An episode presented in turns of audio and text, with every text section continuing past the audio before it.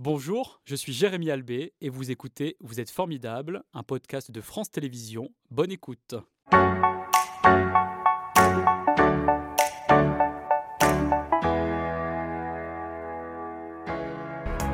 Bonjour Bruno, merci d'être euh, avec nous. On sent que vous êtes capitaine de sapeur-pompier parce que vous avez euh, la force tranquille. Vous êtes détendu, vous êtes d'Albertville.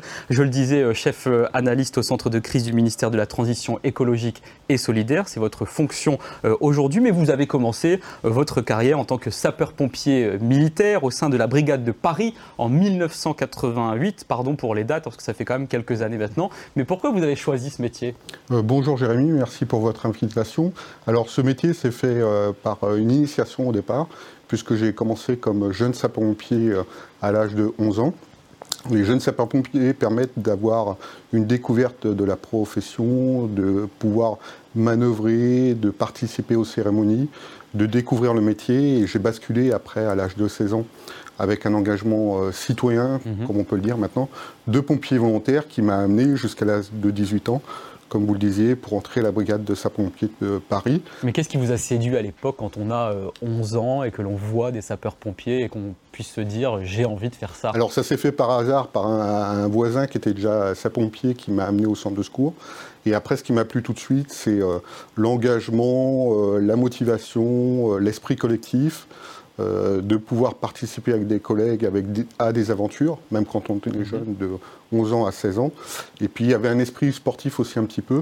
Voilà, je pratiquais beaucoup de sport. Et les jeunes sapeurs-pompiers permettent de développer euh, une partie sportive euh, importante qui a pu m'amener après aux pompiers de Paris à 18 ans. Donc tout ce chemin-là a permis de pouvoir développer euh, une activité physique mhm. pour engager euh, un parcours de pompier euh, militaire après à 18 ans. à partir de 1991, vous êtes donc devenu sous-officier de sapeur-pompier professionnel dans le Val d'Oise jusqu'en 2001, avant de rejoindre la région Auvergne-Rhône-Alpes, la Savoie, jusqu'en 2018 avec le Centre départemental d'incendie et de secours de, de Savoie. Qu'est-ce que vous retenez de ces 30 années au service de la population? Alors, l'esprit sapeur-pompier, c'est un esprit collectif de travail en commun et je retiens de ces 30 ans d'activité d'avoir pu participer avec des collègues euh, à une aventure formidable. Euh, quand on est engagé dans des interventions qui peuvent être difficiles, voilà, euh, l'esprit collectif resserre tout de suite les liens mhm. et permet d'avancer correctement, de pouvoir intervenir correctement sur tout type de sinistre. Il y a un esprit de solidarité, quoi qu'il arrive finalement, quelles que soient les circonstances. Bien sûr, alors que ce soit dans les moments heureux ou les moments malheureux, euh, l'esprit collectif permet de faire avancer le groupe et permet de développer des, énergies, qui permettent aussi de développer euh, le service public qui, que sont les sapeurs-pompiers. Mhm. Alors, votre engagement s'est aussi traduit par la présidence de l'Union départementale des sapeurs-pompiers de la Savoie, également la vice-présidente de l'Union régionale des sapeurs-pompiers Rhône-Alpes entre 2009 et 2018, plus de dix ans quasiment. Quel a été votre rôle à cette époque? Alors, ce rôle-là, bien sûr, c'est un engagement associatif hein, en plus du travail. Voilà, on avait euh, dès le départ euh, à l'Union départementale des pompiers de la Savoie un engagement et on avait pris euh, l'engagement d'organiser le congrès national des sapeurs-pompiers de Chambéry mhm. à 2013. Voilà, donc entre le départ et l'arrivée et le fonctionnement de cette association, ça a été notre grande aventure.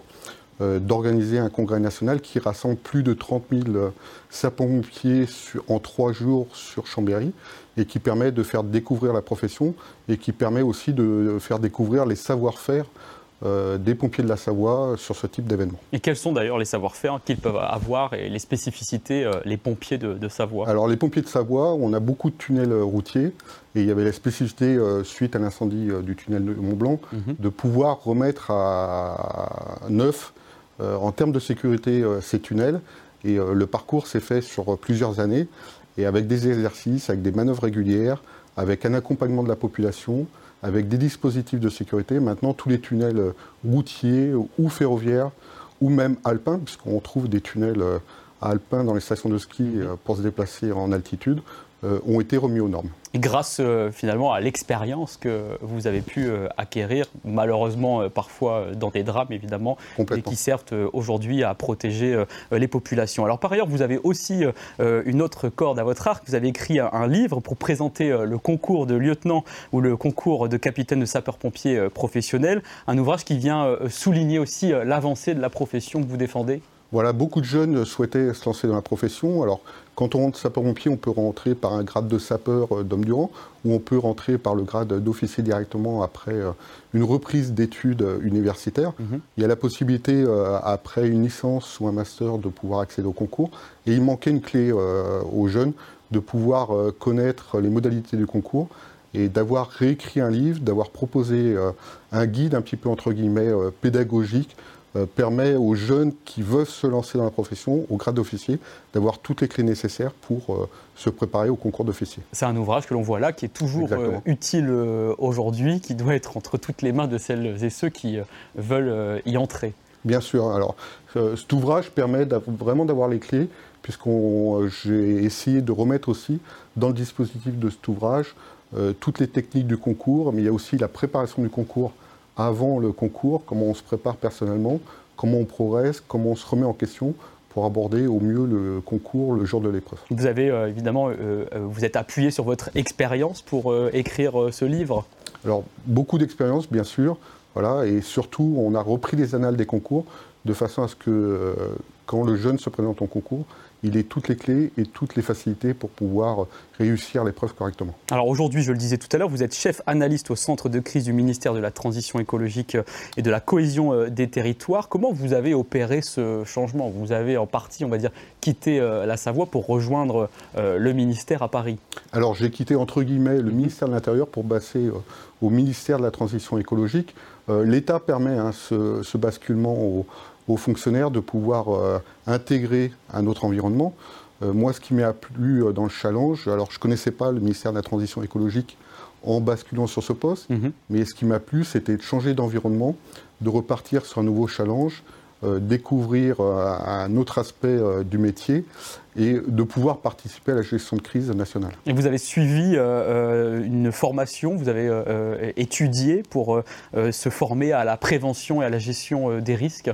Alors, j'ai pas passé mon bac à 18 ans, j'ai repris une activité scolaire universitaire à, 35 ans. Mhm. Et depuis 35 ans, je suis un, cycle universitaire en repartant de la base, hein, en repassant le, le bac, en repassant une licence, en repassant des masters. Mais comment vous avez vécu Et, en suivant un doctorat euh, actuellement euh, à l'université de Savoie-Mont-Blanc à Chambéry. Mais comment vous avez vécu ce, moment où on retourne sur les bancs de l'école? Alors le moment où on retourne sur le banc de l'école est intéressant parce qu'on bascule de la partie euh, professeur entre guillemets mhm. dans le cadre de la profession à la partie étudiante, mais ça permet tout de suite d'avoir des échanges concrets, intéressants avec les universitaires, avec entre guillemets, euh, les jeunes qui suivent un parcours scolaire. Et, toute cette énergie-là permet de produire correctement et d'avancer euh, dans la scolarité. Et aujourd'hui, euh, quel est votre rôle au ministère de la Transition écologique et de la cohésion des territoires? Alors, mon poste actuel, je suis chef de salle au CMVOA, hein, c'est le Centre ministériel de veille opérationnelle d'alerte. ce centre de veille permet d'avoir toute la remontée d'informations des événements, des difficultés, des problèmes qui se déroulent sur le territoire national. Euh, métropolitain et métropolitain ou, outre-mer aussi. Voilà. Et en temps réel, on reçoit l'événement, on vérifie l'événement euh, dans sa réalité et dans son fait, on analyse les enjeux, voilà, et ça nous permet tout de suite de produire et de prévenir nos cabinets ministériels des difficultés, des problèmes qu'il peut y avoir euh, sur la partie territoriale. Et de déployer des moyens humains, logistiques, techniques Alors, les, moyens humains euh, qui sont déployés sont déployés par le ministère de l'Intérieur. Mhm. Voilà, nous, on s'assure que les moyens et les dispositifs de nos directions ou de notre ministère sont en place pour réagir correctement à l'événement et à la crise. Comment est organisée la prévention euh, des risques en France dont vous avez euh, la charge? Alors il y a deux ministères hein, qui sont concurrents mhm. pour la prévention des risques en France. Hein.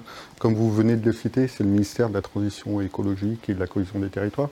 Et il y a le ministère de l'Intérieur aussi qui poursuivent des actions euh, régulièrement en termes de prévention dans les territoires auprès des citoyens et qui prépare la population au risque. Et quels sont les risques majeurs de notre région Auvergne-Rhône-Alpes? Alors en région Rhône-Alpes, bien sûr, le risque majeur en France, c'est l'inondation. Voilà, donc sur la partie Ou les avalanches, par exemple, pour les zones le Rhône, euh, les avalanches dans les parties euh, montagneuses. On a connu aussi des mouvements de terrain euh, assez importants en Ardèche avec des villes qui ont reconnu des difficultés avec des maisons qui, s'étaient écroulées. Mhm. Voilà. et l'avalanche, bien sûr, est un, important risque sur nos territoires puisque chaque jour, on pourrait savoir qu'il y a une avalanche qui soit déclenchée hein, due à un passage de skieurs et avec des drames qui, qui encourent après par la suite. Mhm. Et euh, quels sont les, euh, événements majeurs qui ont euh, marqué la région cette dernière décennie? Alors on a parlé tout à l'heure du tunnel du Mont Blanc.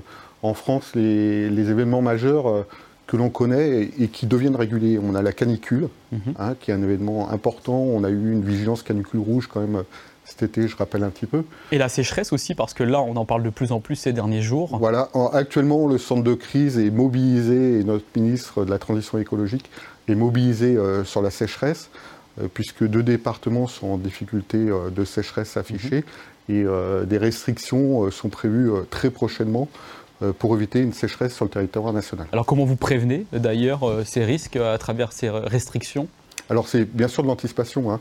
Euh, tous les préfets ont été reçus euh, par le ministre euh, dernièrement et des directions sont prises et de l'anticipation est faite de façon à ce que des mesures de restriction d'eau soient en place très rapidement. Et de quelle manière vous impliquez la population? Parce que les restrictions, c'est beau, évidemment, c'est important, mais en amont, si on implique la population, les messages sont plus facilement acceptés. Alors complètement, alors ça c'est de la pédagogie. Faut trouver les moyens et les moments pour que la population comprenne les difficultés. Et plus on sera en amont euh, du risque ou de la crise euh, ou de l'événement, plus on en parlera, plus on appliquera la population et plus euh, la population pourra réagir correctement et anticiper le risque. Alors là, on voit quelques images, par exemple, d'incendies. notre région peut en compter également. Que peuvent faire les citoyens au quotidien pour participer à la prévention des risques à vos côtés? Alors, on a connu un incendie forêt euh, euh, cet été euh, à Grenoble, hein, qui a duré plusieurs jours. la méthode, bien sûr, l'incendie, quand on a une habitation, c'est le débroussaillement. Hein, il y a des règles qui imposent le débroussaillement autour de sa maison à 200 mètres.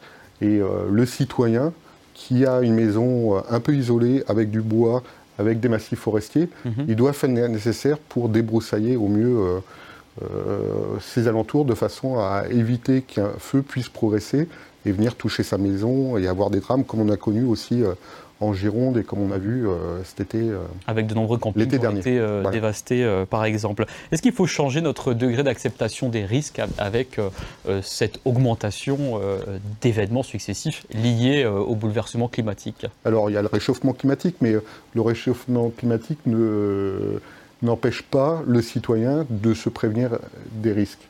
Euh, les risques, ils sont courants autour de nous et on doit apprendre à vivre avec le risque. Et notamment Le risque zéro n'existe pas. Voilà. On peut avoir une industrie à côté de chez soi et euh, la mairie, euh, l'industrie prévient et aide la population à se prévenir et prémunir au mieux du risque si le risque et les avancées techniques et scientifiques aussi permettent d'améliorer euh, la gestion des risques Alors bien sûr, hein, puisqu'on s'aperçoit que maintenant, comme vous l'avez montré, sur les incendies de forêt, on développe des drones. Et les drones permettent, euh, au lieu d'avoir des hélicoptères, de reconnaître tout de suite un début de feu de forêt et de pouvoir intervenir correctement. Dans des zones qui sont difficilement accessibles par des hélicoptères, par exemple. Il y a beaucoup d'applications qui se mettent un peu en place, qui sont liées avec Météo France, qui permet, avec l'application, de détecter euh, le feu au plus tôt pour pouvoir agir correctement. De il y a un tas d'outils euh, aujourd'hui. Euh, d'outils techniques, technologiques qui permettent de prévenir le risque. Et comme vous le disiez tout à l'heure, le citoyen doit avoir la connaissance du risque, avoir pris les précautions nécessaires, mhm. voilà, et au moment de l'événement, il doit pouvoir réagir correctement et d'être informé au plus tôt. Comment vous vivez ça, vous, personnellement? Parce que vous êtes euh, un citoyen comme tout le monde. Quand on est euh, à ce genre de responsabilité, que l'on voit euh, l'ensemble des catastrophes et des risques en France, est-ce que vous êtes plutôt confiant à l'avenir? Alors je suis très confiant en l'avenir parce que, comme vous le disiez tout à l'heure, avec 30 ans d'expérience un peu, j'ai vu l'évolution de la profession et l'évolution de la sécurité civile et de la protection civile en France. je trouve qu'on s'est beaucoup amélioré, mhm. Qu'on sait contacter la population, qu'on sait prévenir, qu'on sait expliquer et on apporte les solutions nécessaires pour que le citoyen puisse réagir correctement au moment euh, de l'événement. Est-ce qu'il y a une personnalité euh, qui vous inspire, qui vous porte euh, au quotidien dans vos missions?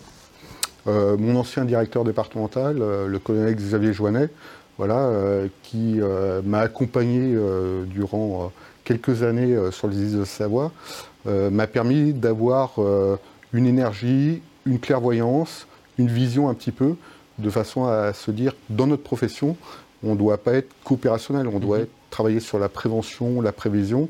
Et tout mon parcours universitaire que je fais depuis euh, quelques années permet de pouvoir agir et de préparer et d'aider euh, à réagir à ces risques. Aujourd'hui, vous avez encore euh, des contacts, des liens avec lui? Complètement, je l'ai eu au téléphone hier et on a pu échanger dernièrement et on se voit régulièrement. Très bien, on le salue. On peut retrouver euh, toutes les informations que vous venez euh, de nous présenter, notamment un petit clip qui est euh, très bien fait sur la prévention des risques en France. Alors on voit la photo, ça y est, du colonel Joannet que vous venez d'évoquer il y a quelques instants. Et je le rappelle, donc on peut découvrir sur le site internet du gouvernement géorisque.gouv.fr eh comment prévenir les risques et être acteurs eh bien, de euh, ces euh, changements euh, liés notamment au bouleversement climatique. Merci d'avoir été avec nous et évidemment d'avoir présenté, d'avoir ouvert les portes comme ça de, de ce service de la gestion des, des crises. C'était Vous êtes formidable, un podcast de France Télévisions. S'il vous a plu, n'hésitez pas à vous abonner. Vous pouvez également retrouver les replays de l'émission en vidéo sur France.tv.